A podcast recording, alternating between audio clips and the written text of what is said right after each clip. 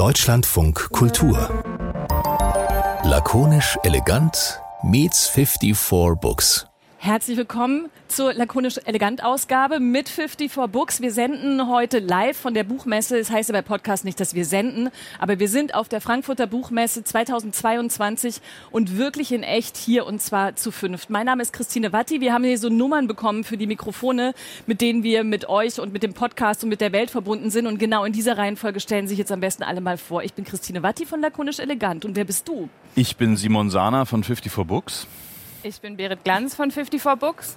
Ich bin Johannes Franzen von 54 Books. Und ich bin Kais Harabi von Lakonisch Elegant. Jetzt hätte ich auch fast 54 Books gesagt. Ja, genau. Du gehörst dazu. Das ist unser Publikum. Das müssen wir jetzt nicht namentlich vorstellen. Könnte man in diesem Fall. Aber na gut, so ist es eben manchmal. Und genau, ich sage noch einen halben Satz zu 54 Books, weil wir hin und wieder mal die Rückmeldung kriegen, dass wir schon noch mal sagen können, wer eigentlich hier alle sind. Lakonisch Elegant ist ein wöchentlicher Kulturpodcast von Deutschlandfunk Kultur. Wir reden seit vier Jahren immer jeden Donnerstag über irgendwie kulturelle Ereignisse, über Debatten, über Dinge, die uns interessieren, von Hochkultur bis zu Popkultur, was eben sich gerade so ereignet, was wir als Redaktion besprechenswert finden finden. Und 54 Books ist ein Internetfeuilleton. Ihr dürft da auch nochmal selber gleich kurz ein bisschen Werbeblockmäßig machen, äh, sagen, was ihr eigentlich so macht. Was wir machen, wir machen äh, eine Form von Culture Writing auf Deutsch mit langen Essays und schreiben über Literatur im Internet. Vielleicht ist das, könnt ihr damit leben? Ja, alle nicken, das Doch. sieht man nicht. alle können damit leben. Ja, fast Zu lakonisch. zu finden auf 54books.de und äh, wir haben uns irgendwann vor einem Jahr, über einem Jahr schon zusammengetan, um eben einmal im Monat zusammen Podcasts zu machen. In dieser Woche, in dieser Frankfurter Buchmessen-Ausgabe geht es um das Thema Autofiktion. Das haben wir uns schon nicht getraut, in den Titel der Folge zu schreiben, weil wir dachten, alle denken so, ach so, so ein Literatur-Nerd, irgendwas Podcast. Dabei betrifft es einfach nur Literatur, in der Schriftsteller und Schriftstellerinnen vor allem sich selbst zum Thema machen. Wieso fandet ihr das so interessant, 54 Books?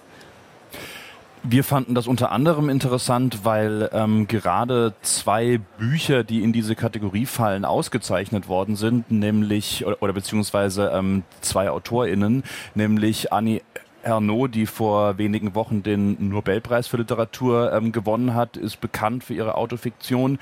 Und der Roman, der gerade den Deutschen Buchpreis gewonnen hat, von Kim de l'Horizon, ähm, Blutbuch, auch der fällt in die Kategorie Autofiktion und dann dachten wir, ist das eigentlich der ideale Anlass, um über dieses Thema, das ja schon seit Jahren so ein bisschen durch die Literaturwelt rennt, ähm, auch mal zu sprechen hier. Ja, und eigentlich auch ja mit der Frage, ist das eigentlich gut, dass es so viel äh, autofiktionale Literatur gibt, ne? Oder, oder Berit? Ich interview dich so, weil, weil wir, man muss ja dazu sagen, dass wir schon an anderer Stelle darüber geredet haben, dass Berit Glanz gerne möchte, dass die Leute sich mehr Sachen ausdenken, statt über sich zu schreiben. Ja, ich habe, äh, meine Rolle ist jetzt die, die Fiktion lieb, weil ich liebe tatsächlich Geschichten und lese gerne Romane aus dem 19. Jahrhundert mit U-Booten und Vulkanen und äh, ich finde Fiktion toll, ohne das Auto. Aber das heißt nicht, dass ich Autofiktion generell schlecht finde oder so. Aber ich mag einfach Fiktion. Das ist jetzt sozusagen meine Aufgabe hier, ist zu werben für den Weltraum und die Unterseeboote und die fliegenden Schweine und so. Aber kann man denn sagen, also man kann jetzt so die Titel aufzählen. Wir haben hier auch, das wissen jetzt die Podcasthörer nicht, wir haben hier auch ein bisschen Literatur auf die Tische gestellt, da können wir gleich nochmal drauf eingehen. Aber Johannes, du hast ja dich damit auch wissenschaftlich beschäftigt mit diesem Thema. Ist es jetzt gerade so ein Trend oder ist es was, was immer mal wieder so Phasen hat in der Literatur, dass die Leute denken, ach, jetzt schreibe ich doch lieber was über mich als über irgendwas, was ich mir erstmal ausdenken müsste? Also es wird ja gerade viel gesprochen über so einen Autofiktionsboom, der vielleicht sogar schon irgendwie auf seinem Höhepunkt ist oder möglicherweise sogar am Abklingen. Aber natürlich haben Menschen schon immer auch über sich selber geschrieben. Also das ist jetzt keine Erfindung der letzten zehn Jahre, aber man hat schon den Eindruck, dass quasi in den letzten zehn Jahren ungefähr da wirklich das, das so in den Mittelpunkt auch des Gesprächs über Literatur irgendwie eingesickert ist. Also nicht nur ist es quasi gleichwertig, also früher hätte man gesagt, naja, über sich selber schreiben, das ist nicht so richtig Literatur, das ist quasi faktual, das ist quasi real, das da fehlt sozusagen dieses dieses fiktionale Element, das das Ganze literarisch macht und das sagt heute keiner mehr. Es ist ganz klar, diese Texte sind auch literarisch und vielleicht sogar noch wichtiger. Also dass man irgendwie sagt, das ist die eigentliche Literatur. Es gibt so eine gewisse Fiktionsmüdigkeit, kann man fast eigentlich sagen. Und insofern würde ich schon sagen, dass wir gerade so in einem Zeitalter der Autofiktion oder des faktualen literarischen Schreibens leben, ja. Kaiser hat eine starke Meinung zu all dem, hat er in den Chat vorgeschrieben. Als wir das Thema besprochen haben, nur für die Zuhörer und Zuhörerinnen, haben wir nämlich irgendwie überlegt, ob wir es machen. Und dann hast du, Kais, nur geschrieben, ich habe dazu eine starke Meinung. Ähm. Seitdem warten wir darauf. Ja, ich muss euch tatsächlich, glaube ich, ein bisschen enttäuschen, weil ich nämlich, nachdem äh, wir gestern schon mal so ein bisschen besprochen haben, worüber wir heute reden wollen, ich nochmal meine Meinung so ein bisschen revidiert und ausdifferenziert habe. Ähm, Falsch. und dann, und dann festgestellt habe, so ja, Autofiktion, damit habe ich so ein bisschen ein Problem, wenn es so eine, so eine narzisstische Selbstbespiegelung wird, was es ja in manchen Fällen durchaus ist. Aber dann, wenn es irgendwie so über sich selbst, über das Erzählen so der eigenen Erfahrung hinausgeht und ähm, eine, eine gesellschaftliche Realität erzählt oder auch so essayistisch, sehr literarisch, nenne ich es jetzt mal, wird, dann finde ich das total spannend und dann kann ich mich da auch echt gut drin verlieren in solchen Texten. Das ist ja jetzt eine differenzierte Meinung, das brauchen wir nicht. Wir brauchen was, was knallt. Okay, Aber- dann schließe ich mich Berit an und verteidige die Fiktion. Aber ich glaube, was man gerade auch schon merkt an den ganzen Wortbeiträgen, ist, äh, wie komplex und schwierig es aber auch ist, eigentlich zu beschreiben, was ist eigentlich Autofiktion, weil so wie jetzt gerade darüber gesprochen wurde, hätte man auch annehmen können, wir reden über Autobiografien oder wir reden über ähm, ganz einfach ähm, faktuale Texte, die sich mit dem eigenen Leben auseinandersetzen. Und daran merkt man vielleicht auch, dass dieser ganze Begriff Autofiktion sehr schwammig ist, weil man auf der einen Seite Bücher damit beschreibt, wo man quasi den Autor, die Autorin hinter dem Text erkennt, wo man gleichzeitig aber doch fiktionale Elemente drin hat, was dann Berit vielleicht wieder zugutekommen würde. Ähm, und so weiter. Also dass man sehr sich sehr schwer dabei tut, eigentlich genau festzuhalten, was ist das eigentlich? Und in den letzten Jahren ein bisschen so dazu übergegangen ist, so Romane, wo man sehr deutlich erkennt, das Leben der AutorInnen hat einen sehr starken Einfluss auf diesen Text ähm, genommen, da dann den Stempel Autofiktion draufzusetzen. Ähm, und ein bisschen so hinten hat runterfallen lassen, wie weit das eigentlich ist, dieses Feld. Ich glaube, da würde ich gerne gleich mal ähm, einhaken, weil ich auch diese Grenzfälle total spannend finde. So Bücher wie kürzlich habe ich gelesen Prana Extrem von Joshua Groß, der halt sich, also eine Figur namens Joshua Groß, der Schriftsteller ist, als Hauptfigur da einführt, aber der offensichtlich dann relativ wenig mit dem eigentlichen Joshua Groß gemeinsam hat, wenn man weiß, wer der Typ ist. Was ist denn mit solchen Grenzfällen? Also kann man die auch noch Autofiktion labeln oder ist es dann schon wieder was anderes? Ist es einfach nur ein fieser Mindfuck, Getrolle? Das ist was ist da los? Spielerei, dass man sich so benennt, oder? Also ich meine, das würde ich dann nicht als Autofiktion bezeichnen. Ich glaube, es ist dann schon immer dieses, dass das irgendwie auch biografisch überprüfbar ist, oder? Also die Literaturwissenschaft tut sich sehr schwer mit dem Begriff. Das ist so ein, naja, so ein übergeordneter Begriff, der inzwischen ja im Wesentlichen fast für jede Form von eigentlich ähm, autobiografischem Schreiben verwendet wird, das irgendwie auch einen Anspruch hat, literarisch zu sein. Also zum Beispiel irgendeine Fußballerbiografie von, weiß nicht, Slatan Ibrahimovic? irgendeinem Fußballer. Äh, sagen, lass uns Slatan sagen. Ich bin Fußballer. Slatan. Äh, da, der, die, ähm, da würde jetzt keiner sagen, oh, das ist Autofiktion, sondern das ist quasi die ganz klassische Promi-Autobiografie. Und Autofiktion hat, glaube ich, gar nicht so sehr einen beschreibenden, sondern mehr einen wertenden, äh, äh, wertende Funktion, weil zum Beispiel darunter eben dann Sachen fallen können wie so postmoderne Spielereien, dass bei Martin Amis im Roman Money irgendwie ein Martin Amis vorkommt, geht aber eigentlich um was anderes.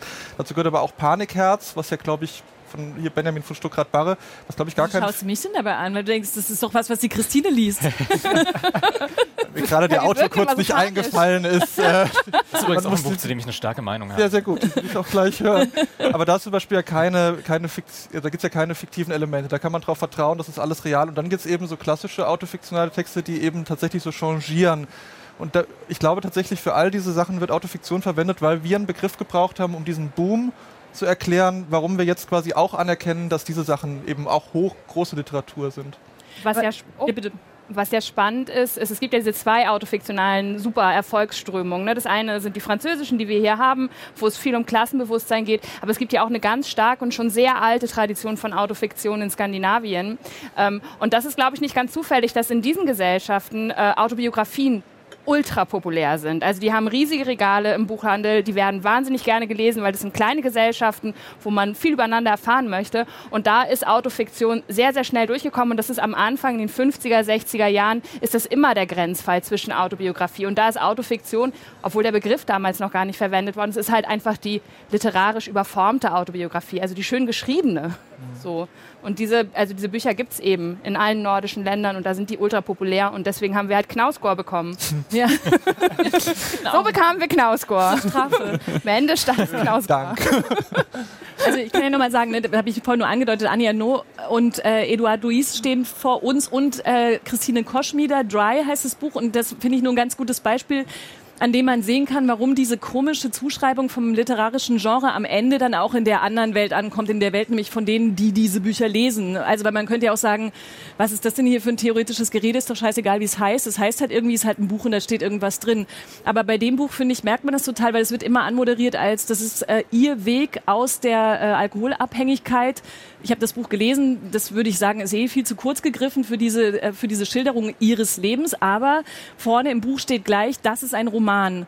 Aber in jedem, und das wird, sie erklärt es auch in einem Interview, das ich zumindest gesehen habe, dass sie das tun muss, weil sie natürlich Leute schützen muss und weil Leute nicht vorkommen und so weiter. Aber angesprochen wird sie als, und dann waren sie damals da und dann waren sie dort und dann waren sie hier und dann waren sie da. Und das finde ich schon total irre, weil man dann denkt, ja so, die Betonung der Autorin liegt, das ist ein, darauf ist es ein Roman, hat aber eigentlich quasi rechtliche Gründe und gar keine künstlerischen. Und im Interview wiederum spricht man die ganze Zeit über die Erzählerin, die quasi eins ist mit der Autorin. Und dann wird es ja überhaupt erst verständlich, glaube ich, warum dieses, äh, diese Frage überhaupt so wichtig ist und nicht nur eine theoretische Frage ist, weil sie am Ende die Frage in den Raum stellt, was lese ich hier eigentlich? Also kann ich das jetzt glauben? Stimmt es jetzt? Oder muss ich, muss ich, ist da dann doch irgendwie was drin, wo ich, wo ich sagen kann, das ist aber schön ausgedacht?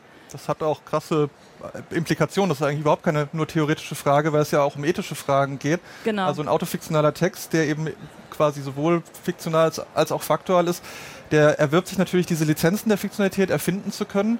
Gleichzeitig darf er aber quasi auch eine reale Geschichte erzählen und kann dann die Fiktion nutzen, um Menschen zu schützen, indem er zum Beispiel Namen ändert oder bestimmte Sachen quasi der Diskretion wegen erfindet.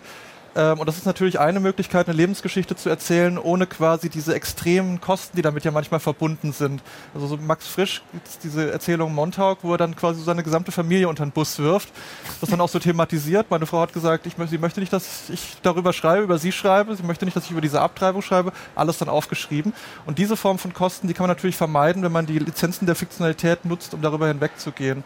Ähm, also das ist gar nicht nur ein Pro-Seminar-Ding, sondern ich glaube, ein Grund, warum diese Gattung oder dieses, diese Schreibweise so erfolgreich ist, hat auch viel damit zu tun, dass damit so eine Möglichkeit gefunden wird, über die eigene Geschichte zu schreiben und dabei bestimmte Menschen halt nicht zu verletzen oder sich selber nicht zu verletzen. Man möchte vielleicht auch nicht alles ausplaudern.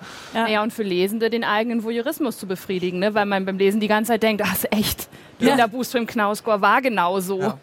Aber ich glaube, genau an der Stelle liegt ja dann letztlich auch das Problem an der ganzen Sache, weil die Autorin im Zweifelsfall eben versucht, sich oder andere ähm, zu schützen und eben nicht alles auszuplaudern. Und wir LeserInnen aber letztlich doch immer im Grunde genommen im Kopf die ganze Zeit mitdenken, das ist ähm, die Autorin und eben nicht eine Figur, die für die Autorin steht. Also das ist ja so ein ähm, Lesemodus, der eigentlich von vornherein, also ich meine, wir haben jetzt hier das Buch stehen von Annie Hernot, ähm, die Jahre, wo sie als junge Frau ähm, vorne drauf ist. Ich meine, ich kann fast nicht anders, als dieses Buch als die ähm, faktische Darstellung ihres Lebens zu lesen. Und damit bricht diese Fiktionsschutzmauer eigentlich schon wieder in sich zusammen. Ja, ja, Ich muss jetzt doch noch mal so eine blöde Genrefrage stellen, ähm, weil ihr ja vorhin irgendwie meintet, dass es ja dann auch so ein Spaß ist, irgendwie bei, bei so Autofiktion zu dekodieren, wer jetzt hinter den Namen sich verbirgt, welche, welche reale Person.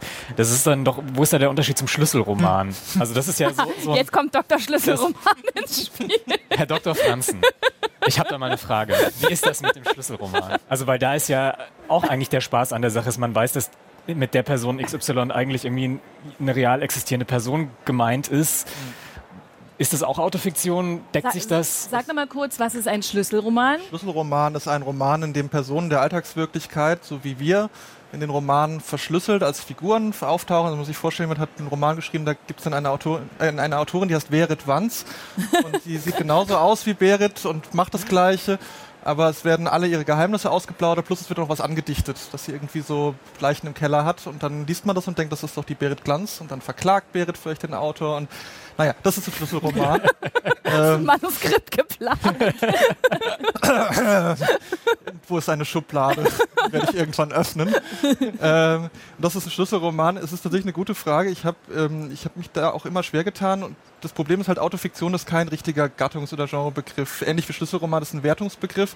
Und ich würde sagen, immer dann, wenn es ein Problem damit gibt, also wenn quasi jemand sich angegriffen fühlt, dann ist es Schlüsselroman. Immer wenn es quasi den Nobelpreis gewinnt, dann ist es Autofiktion.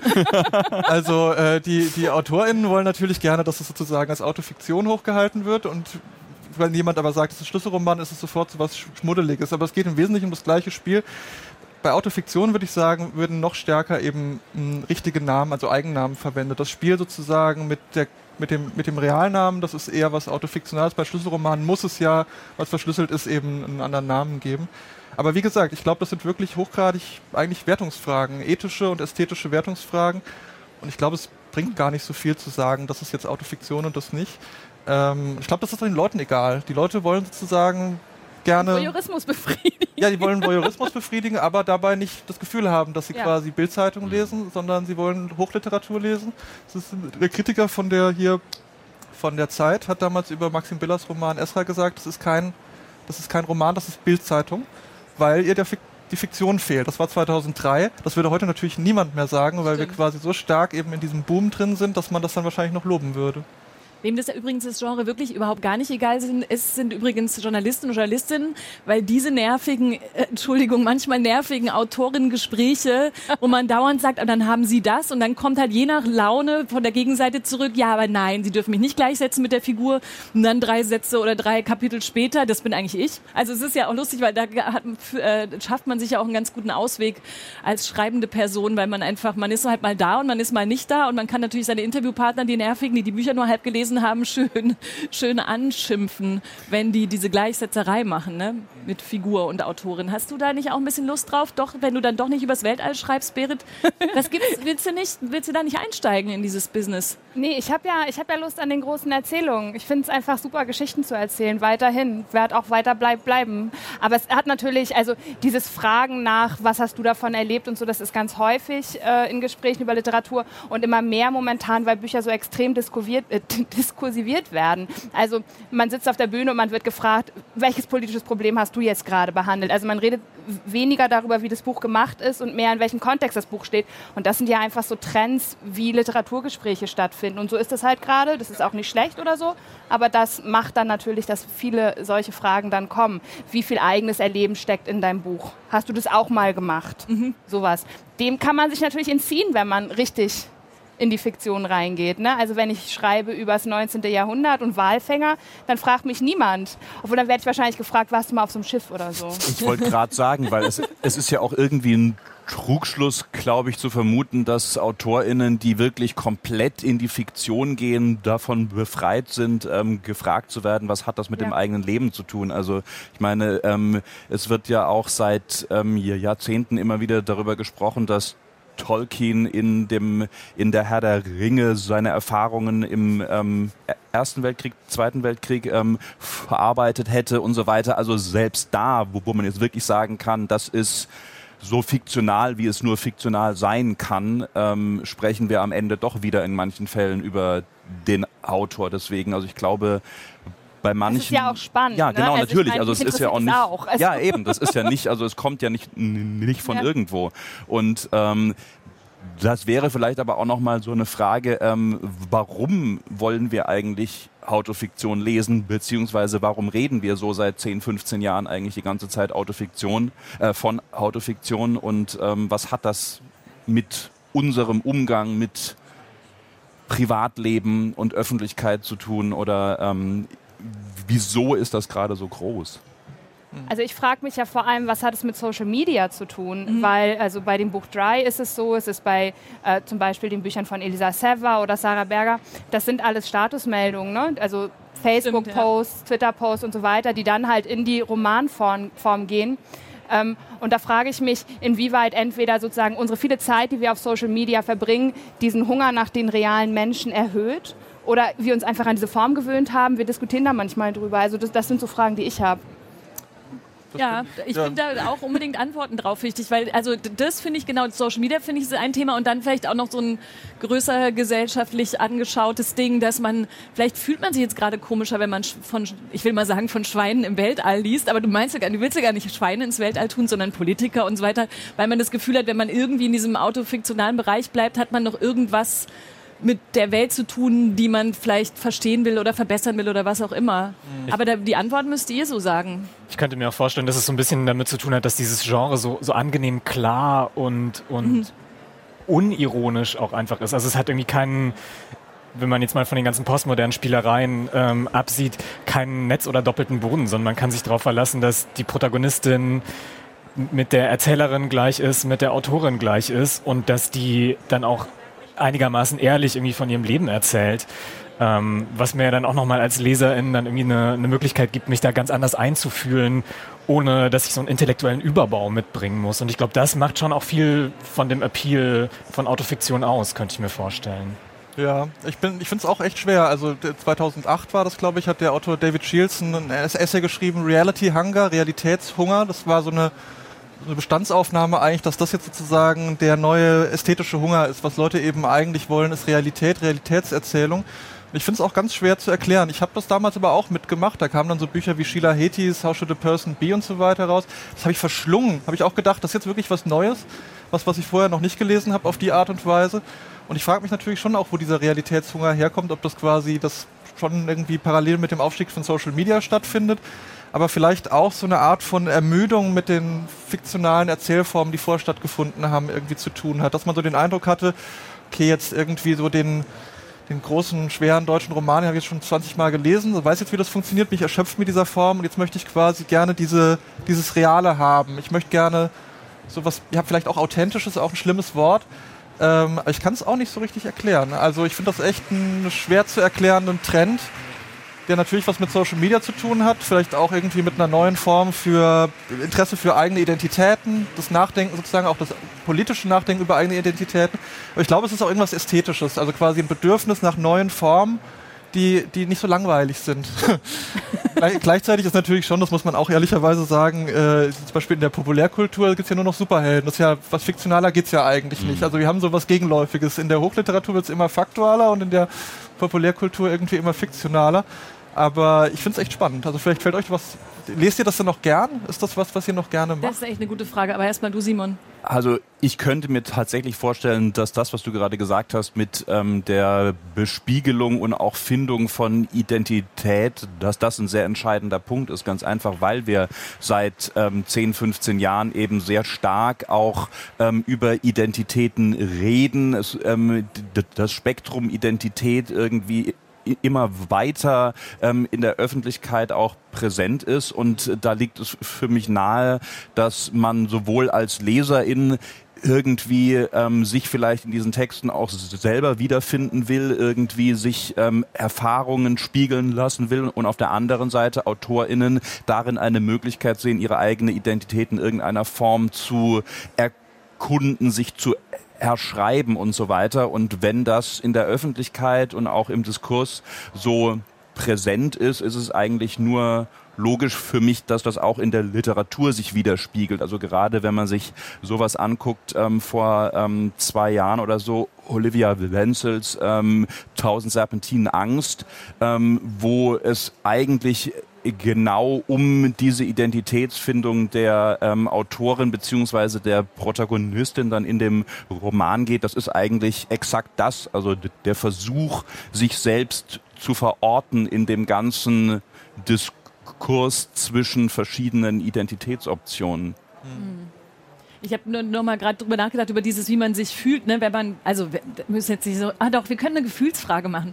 Ich fühle mich folgendermaßen, so con, Confession. Nee, aber ich finde, was ist, ich finde schon eine interessante Frage, weil wenn man viel äh, autobiografische oder autofiktionale Literatur liest, dann kriegt man irgendwann tatsächlich so ein Hangover davon. Und zwar, wenn man das Gefühl hat, und das ist wirklich vergleichbar mit zu viel Social Media Konsum. Man ist einfach irgendwann voll gefüllt mit diesen gesamten Geschichten, den ganzen Abgründen und so weiter. Und ich suche dann schon danach äh, in den Gesprächen, die ich dann auch führe, weil man ja immer von irgendwas erzählt, was man gerade gelesen hat, immer das, was ist denn mehr als, hey, Frau X hat das erlebt, da ist das und das passiert. Also tatsächlich so ein bisschen newsmäßig. Und das dauert dann manchmal, finde ich, bei viel ähm, Konsum von autofiktionaler Literatur echt eine Weile, bis man auf irgendeinen Metagedanken kommt, der, der irgendwas mehr kann, außer sowas Sensationistisches zu berichten, was man gerade entdeckt hat in irgendeinem Buch. Und das finde ich ist ein komisches Gefühl irgendwann, weil man dann denkt, jetzt, okay, kann ich eigentlich noch einsteigen in, in äh, fiktionale Literatur oder bin ich eigentlich jetzt eigentlich nur noch auf der Suche nach Stories, Geschichten, Abgründen, Krassheiten und allem Möglichen?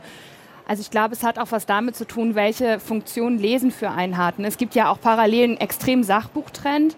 Also ja. man liest, um mehr über die Welt zu verstehen. Und dann ist es natürlich total naheliegend, dass ich Bücher lese, weil ich verstehen will, wie ist es mit der Alkoholsucht oder wie ist es, äh, Arbeiterin in Frankreich zu sein. Also, also ich möchte was lernen und die Autofiktion verbirgt mir dann, dass ich da tatsächlich was über die Realität lerne und eben nicht eine Geschichte, die sich jemand ausgedacht hat. Man hat also so quasi diese zweite Funktion. Mhm. Ähm, das ist, glaube ich, einer der Gründe, weswegen das so populär populär ist, weil wir einfach lernen wollen über die Welt, wenn wir lesen mittlerweile und die guten Geschichten uns oft woanders holen, nämlich Netflix, Marvel und so weiter. Also die wirklich, ähm, die Erzählwelten, die extrem gut aufgebaut sind, sind dann halt oft gar nicht mhm. in den literarischen Texten.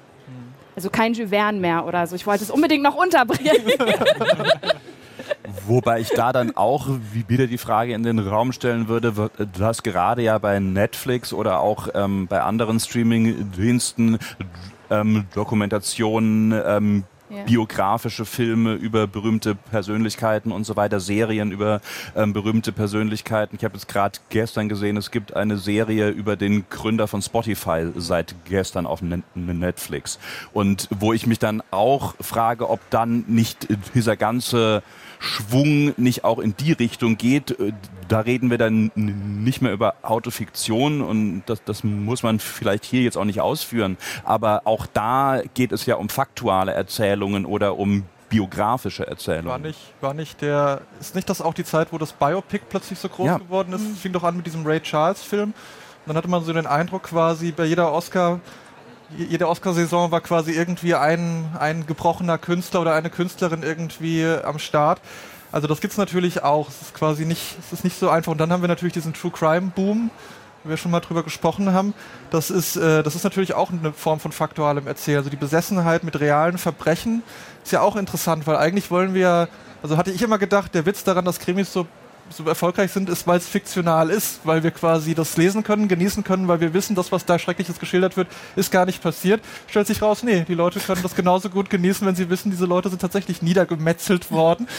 Und äh, da haben wir, ja, wie gesagt. Aber ich frage mich gerade so, wenn man, wenn man sich irgendwie True Crime durchliest oder so, weiß man das dann wirklich? Oder irgendwie mache ich ja, wenn ich das zumindest lese, höre, trotzdem immer so einen Switch von, es wechselt dann für mich in so einen fiktionalen Raum. Also es wird nicht realer dadurch, dass ich irgendwie vorher gesagt bekomme, based on a true story. Genauso wie für mich die Geschichte von Annie Ernaux oder von Edouard Louis nicht realer wird, weil es halt in dieser Form von Buch daherkommt und es trotzdem irgendwie so, so, ein, so eine fiktionale Anmutung hat, weil bei Edouard Louis zumindest vorne Roman draufsteht. Ja. Mhm. Ist das wirklich so? Also du kannst ich, ich spreche ja. für mich aus meiner persönlichen ja. Empfindung. Interesting. Nee, ich, äh, also wenn es quasi ein, auch nur das kleinste Faktualitätssignal gibt, dann ist es für mich quasi eine reale Geschichte. Selbst bei einem eigentlich fiktionalen Buch. Irgendwie habe ich da so ein, so ein, ja, so eine, so eine Maschine im Kopf, die mir sagt, naja, wahrscheinlich ist das doch irgendwie erlebt worden. Aber ich finde find ich spannend, wenn dann bei dir sozusagen das eigentlich alles quasi automatisch so eine Baseline der Fiktionalisierung stattfindet. Natürlich Vielleicht Vielleicht ist es auch so eine Art äh, Schutzmechanismus, um nicht so, so vollgefühlt zu werden. Ich glaube aber tatsächlich. Was mir passiert, genau. Du machst es besser. Ich glaube aber tatsächlich, dass das ein dass das ein Punkt ist, dass man beim Lesen von solchen Erzählungen irgendwie so in so eine Art Zwischenraum ähm, zwischen Fiktion und, und Fakt geht, weil du natürlich, wenn du diese zum Beispiel diese True Crime Geschichten, aber auch jetzt Erzählungen von Edouard Louis oder von Annie Ernaux, wenn die Person vor dir sitzen würde und dir das mit all den Emotionen erzählen würde oder du jetzt auch ähm, bei True Crime Geschichten irgendwie von einer Person, ähm, die das irgendwie miterlebt hat, das berichtet bekommen würdest. Ich glaube, das wäre nochmal eine Form der Rezeption, die dann fast in manchen Fällen unerträglich wäre. Und ich glaube, da entsteht so eine Art Zwischenraum zwischen Fakt und Fiktion, in dem wir dann irgendwie so bis zum gewissen Grad das als Fiktion verbuchen können und gleichzeitig aber irgendwie so diese Spannung des Echten haben. Und ähm, ich glaube, aus dem Grund sind diese Sachen auch so erfolgreich, weil True Crime, also ich will mir nicht von morgens bis abends von Menschen erzählen lassen, ähm, mir gegenüber, wie ähm, Menschen ermordet worden sind. Und sich anschauen und lesen ist dann aber irgendwie okay. Ja. ja. Ich fände es ja irgendwie auch aus diesem, aus diesem Gedanken heraus ganz spannend, sich mal anzuhören, so worüber lesen Leute eigentlich Autofiktion, also mehr was, was mit ihren eigenen Erfahrungswelten zu tun hat oder was mit Erfahrungswelten zu tun hat, die sie halt nicht teilen, mhm. sondern wie du, Berit, glaube ich, vorhin gesagt hast, um halt eben mehr über andere Erfahrungswelten zu lernen. Oder halt, um in die Abgründe der anderen reinzugucken, ne? Um zu so, genau das True Crime Phänomen, um zu denken, also, also so schlimm geht es mir dann doch irgendwie nicht, wenn ich mir doch jetzt hier ich glaube, man baut auch so eine parasoziale Beziehung auf. Genau. Ne? Ich genau. glaube, das ist das Geheimnis von zum Beispiel Knausgård, wo man halt einfach viele, viele Bücher hat und sehr, sehr detailliert Einblicke in so ein Leben bekommt, was man ja normalerweise nicht tut, weil ich erzähle ja nicht jemandem, dass es mir Freude macht, im Wald zu kacken. Aber das kann man eben in diesen Büchern ja sehr detailliert nachlesen, hat plötzlich das Gefühl, da ist eine Figur, die kenne ich intimer als jeden anderen Menschen und plötzlich will man dann auch wissen, wie geht es denn weiter, wie geht es dem denn jetzt? Also da habe ich ja schon tausend Seiten über den gelesen. Genau. Also ich glaube, das ist auch Teil des Erfolgs dann. Ne? Wir das glaube ich auch. Wir können uns hier mal die Frage stellen, das finde ich eigentlich ganz interessant. Angenommen, es würde jetzt übermorgen rauskommen, der Knausgard hat das alles erfunden, also quasi diese ganzen langweiligen Details, alles nicht erlebt, so extra darauf geachtet, nur Dinge zu schreiben, die er wirklich auch nicht erlebt hat, nicht in den Wald gekackt und äh, und was das sozusagen mit unserer Rezeption machen würde oder mit der allgemeinen Rezeption, ob dann die Leute so aus allen Wolken fallen würden, auch so enttäuscht wären. Totale menschliche Enttäuschung, glaube ich. Das Gefühl auch hätten, sie haben ihre Zeit verschwendet, diese Tausenden von Seiten zu lesen. Was ja schon interessant ist, das ist ja ein gutes Beispiel. Es gibt ja auch noch diese von hm. Gerhard Henschel, diese Martin Schlosser Romane, die auch auf eine ähnlich detaillierte Art so ganz kleinteilig einfach Alltag erzählen, auch gar nicht so stark literarisiert. Und ich kann das zum Beispiel nicht weglegen. Bei Knausgard bin ich irgendwie nie reingekommen, aber es gibt so ein aber das ist ganz Eros. ähnliches Prinzip. Ja, ja. Und wenn da jetzt sozusagen, wenn wir da jetzt wüssten, nee, das ist alles fiktional, das ist alles erfunden, ob das dann sozusagen ähnlich eine ästhetische Erfahrung erzeugen würde? Und wenn nein, warum eigentlich nicht? Das ist ja, also wir lesen ja, wir sind ja genauso weit entfernt von, ja. können den ja trotzdem nicht kennenlernen. Wobei man da dann auch wieder die Frage stellen könnte, was würde das gerade bei Knausgard oder ähm, Henschel überhaupt ausmachen, weil gerade diese beiden Erzählungen so generisch sind in ihrem Verlauf eigentlich von ähm, bei Knausgott ähm, junger Mann in ähm, einem westlichen europäischen Land in den 80er und 90er Jahren und bei Henschel, glaube ich, auch dann 80er, 90er Jahre und so weiter. Also so generisch irgendwie, dass man wahrscheinlich überhaupt nicht so genau abstecken kann, wo fängt hier Fiktion an und wo hört ähm, das Faktuale auf. Ganz anders als jetzt zum Beispiel bei Edouard Louis, wenn da jetzt rauskommen würde, er kommt aus einer reichen Familie, die ähm, in einer Villa im Umland von Paris lebt. Ich glaube, dann hätten wir schon wieder eine ganz andere Diskussion. Die Eltern sind queer. Ja, aber das wäre genau. dann quasi, also wir sprechen ja von zwei Arten von Enttäuschung. Das eine ja. wäre eine ästhetische Enttäuschung, also quasi, wir werden enttäuscht in Bezug auf die Erfahrung, den Spaß, den wir mit dem Buch hatten. Das andere wäre eine politische Enttäuschung. Und das ist natürlich auch ein wichtiges, wichtiger Aspekt, weil ein Aspekt, über den man auch schon reden muss, ist, dass es natürlich auch in den letzten zehn Jahren ein neues Nachdenken über narratives Eigentumsrecht gegeben hat, nämlich wem gehört eine Geschichte überhaupt und wer darf welche Geschichte überhaupt erzählen. Und da dann sich gezeigt hat, es ist natürlich schon so, in Bezug auf bestimmte Geschichten, auf bestimmte Erfahrungen ist es eben nicht so einfach, dass jeder alles erzählen darf. Und dementsprechend markiert man natürlich auch durch den autofiktionalen oder faktualen Anspruch das Eigentumsrecht, ich darf das erzählen, weil ich sozusagen diese Erfahrung auch überhaupt erst mitbringe. Das ist natürlich schon auch einer der Aspekte, der dazu geführt hat, dass das vielleicht so wichtig geworden ist. Wir müssen vielleicht zum Ende dieses Gesprächs an die, das große Publikum hier denken und natürlich an unsere Zuhörer und Zuhörerinnen, weil wenn wir überlegen, dass natürlich auch viel solcher Literatur deshalb entsteht, äh, entsteht, weil irgendwelche Facebook und sonstigen Threads durchgeguckt werden und dann kommt jemand und sagt, das ist aber eine coole Geschichte, erzähl die doch mal. Was würdet ihr denn sagen, ähm, ab wann, also ist die, äh, oder was würdet ihr vermuten, ist die Verlagsanfrage dann wirklich hier, das klingt spannend, schreib doch mal deine Geschichte auf? Und würdet ihr auch das empfehlen, Menschen, die autofiktionale Literatur selber aufschreiben wollen, zu checken, ob sie eine coole Lebensgeschichte haben oder was muss noch dazukommen? Dass man sagen kann, okay, das reicht. Also schreiben können muss man zum Beispiel. Stimmt, da war noch was. Also das heißt, man mit Ghostwriting kann man, glaube ich, einiges reißen, aber also irgendwo muss man dann doch auch schreiben können. In irgendeiner Art und Weise. Und was braucht's mehr als, als eine krasse Geschichte? Ich meine, viele Menschen haben krasse Geschichten. Okay, nicht viele Menschen können schreiben, das muss man sagen. Aber was muss dazu? Oder was würdet ihr sagen, was gehört zu diesem Rezept, dass es funktioniert? Es gab ja in letzter Zeit auch viel, mehrere Artikel, die über das, das böse Wort Traumaporn verwendet haben. Das heißt quasi nur eine krasse Geschichte, nur eine krasse Leidenserfahrung, die man verarbeitet, ist, glaube ich, heute auch nicht mehr ausreichend. Also klar wird das auch sein Publikum finden. Aber das war früher auch eine Sparte, die nicht in der Hochliteratur gelaufen ist. Es gibt so bei Bastei Lübbe so eine Reihe, die heißt Meine Geschichte, wo Leute einfach nur erzählen, was ihnen Schlimmes passiert ist. Würde jetzt auch niemand für einen Buchpreis nominieren. Ich glaube schon, dass quasi irgendwas Spielerisches, irgendwas quasi Formales dazugehört, um quasi die Geschichte irgendwie zu adeln, zu erheben. Dass man wirklich dann sagen würde, das ist jetzt Autofiktion. Ähm, aber viele Leute haben ja gar keine so krassen Geschichten. Das ist ja oft auch sehr alltäglich. Ich bin mir gar nicht, ja, ich weiß auch nicht. Ich bin auch tatsächlich ein bisschen übersättigt, gerade in Bezug auf krasse Geschichten, weil hm, es waren jetzt auch anstrengende Jahre. und alle haben viel gelitten und dass man sich dann abends hinsetzt und sagt, so und jetzt möchte ich mir nochmal diese schreckliche Familiengeschichte oder so reinziehen, muss man natürlich, aber ich zumindest habe da fühle auch eine leichte Autofiktionsmüdigkeit in der Hinsicht. Ich glaube, ich würde da ähm, jetzt so ein bisschen den Philipp Tingler geben und sagen, irgendwie Literatur muss universell sein. Also ich den finde, haben wir doch extra nicht eingeladen. nee, also ich finde tatsächlich, so, so, sehr ich ihn nicht mag, aber da hat er durchaus so, ein, so einen gewissen Punkt. Ähm, Starke Meinung. Weil er, äh, weil ich auch finde, dass so, so Autofiktion, ähm, um irgendwie einen literarischen es ist so böse, aber um einen literarischen Wert zu haben, finde ich schon immer auch so ein bisschen mehr sein muss, als ich schreibe jetzt meine, meine krasse traumatische Lebensgeschichte auf und äh, äh, erzähl das mit ein paar literarischen Spirenzchen, sondern es muss schon so auch irgendwie, finde ich, für was stehen. Also vielleicht irgendwie Exemplar, eine exemplarische Erfahrung für eine Gruppe von Menschen oder so, damit, damit ich auch eben was damit ich mehr lerne, als was Annie Arnaud Schreckliches passiert ist oder dass Edouard Louis eine schreckliche Kindheit hatte mhm. oder so. Ich bin ja sehr autofiktionsmüde, das war ja meine starke Meinung, aber ich finde tatsächlich immer in dem Moment, wo es stilistisch wirklich toll ist, also wo das mit Sprache quasi ähm, gearbeitet wird. Und es gibt ja eine ganze Reihe von Autofiktionen, unter anderem zum Beispiel Dry gehört ja jetzt auch dazu, das ist einfach sprachlich toll.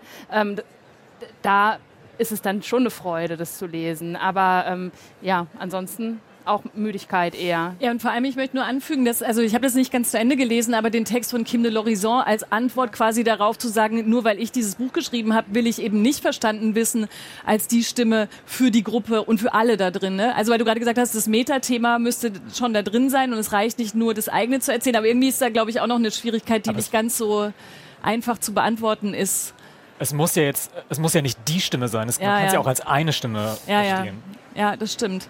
Und ich glaube, was man ähm, in dem Fall jetzt gerade, weil du vorhin von Social Media gesprochen hast, auch noch irgendwie mitnehmen muss, ist, ist dieses Bewusstsein dafür, was es heißt, so eine Geschichte dann am Ende auch zwischen zwei Buchdeckeln zu haben, weil ähm, ich glaube, es schon nochmal etwas anderes ist, ob ich auf Twitter etwas schreibe oder auf Instagram und das verschwindet nach ein paar Tagen im Feed oder ich habe ein Buch und das steht im Bücherregal und ich kann es kaufen, wo meine Geschichte drin steht, was vielleicht nochmal eine andere Nähe und ein anderes Risiko erzeugt in dem Moment ähm, für auch die eigene Persönlichkeit und das eigene Privatleben. Ja. Also ich glaube, aus dieser Runde sind keine autofiktionalen Texte in nächster Zeit zu erwarten. Leider, außer wir machen so einen Insight-Bericht von unserer Arbeit. Aus dieser Runde ist doch ein autofiktionaler Text zu erwarten. Das ist keine Autofiktion. Das äh, möchte ich auch nicht behauptet haben. Das Was ist da los? Ankündigung?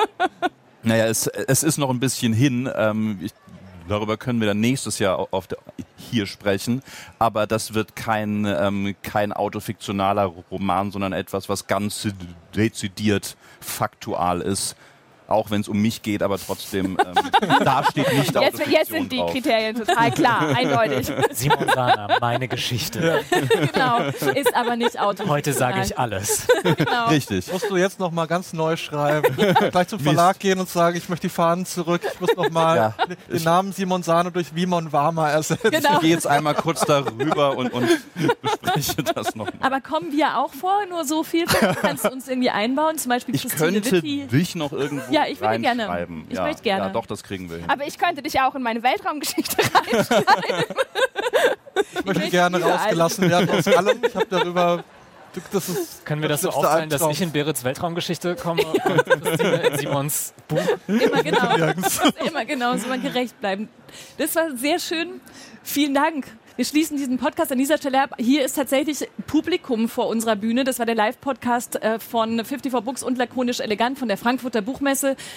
Das nächste Mal nehmen wir Mikrofone mit ne, und lassen die Leute auch nochmal selber was zum Thema Autofiktion sagen. Aber jetzt haben alle brav zugehört, das finde ich auch schön. Und alles Gute, vielen Dank fürs Zuhören. Nächste Woche wieder eine Lakonisch Elegant Folge dann aus dem Studio. Vielen Dank für die Aufmerksamkeit. Bis dann.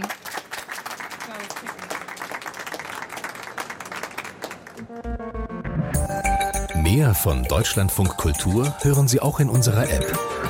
Der DLF Audiothek. Jetzt kostenfrei herunterladen für Android und iOS.